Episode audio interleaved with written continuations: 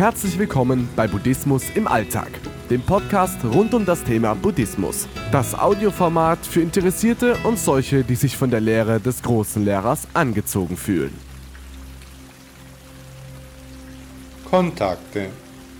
Das menschliche Herz sehnt sich gerade mehr denn je nach Kontakt und vor allem nach echter Zuneigung. Ohne menschliche Kontakte bleibt meist nur eine große Leere. Die Betroffenen bilden immer stärkere Schilde um sich herum.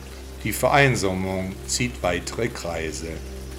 Wahrnehmung und Interpretation von Einsamkeit sind von Mensch zu Mensch verschieden. Aber fast jeder von uns sehnt sich heimlich danach, anerkannt und auch geliebt zu werden, so wie der Mensch eben ist, nicht so, wie er sein sollte.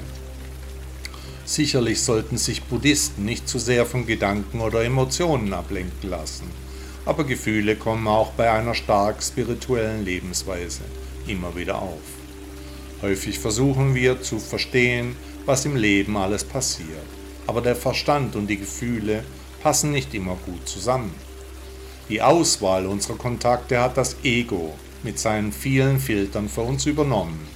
Anerzogene und antrainierte Verhaltensweisen bestimmen, wem und warum wir nahe kommen und wem und warum eben nicht.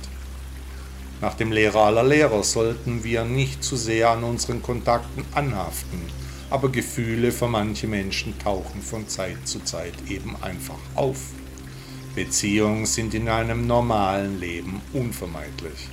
Auch die sexuelle Natur der Lebewesen bringt die Menschen immer wieder in Kontakt mit anderen Menschen. Das ist eine der Bestimmungen der Evolution.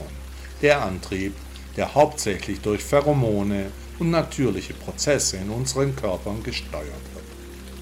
Das angeborene Bedürfnis, das Leben nicht ohne andere Lebewesen führen zu wollen, das befreit uns letztendlich aus der Isolation, treibt uns hinaus in die große weite Welt.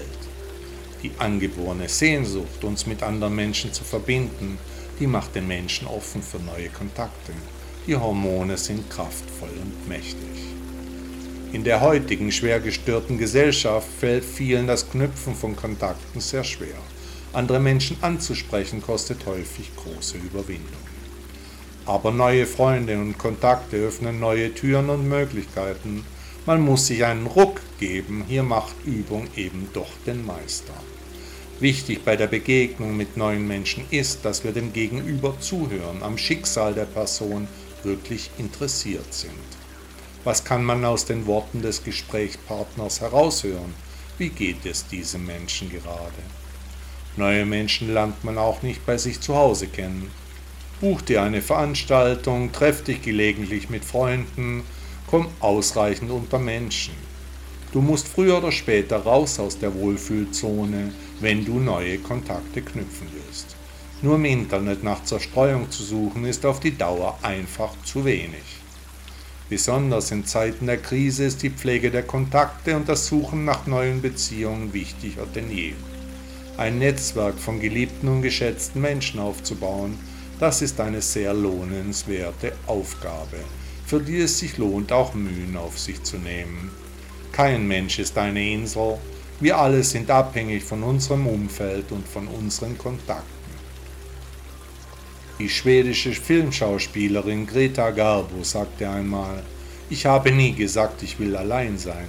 Ich sagte, ich will allein gelassen werden. Das ist ein Riesenunterschied.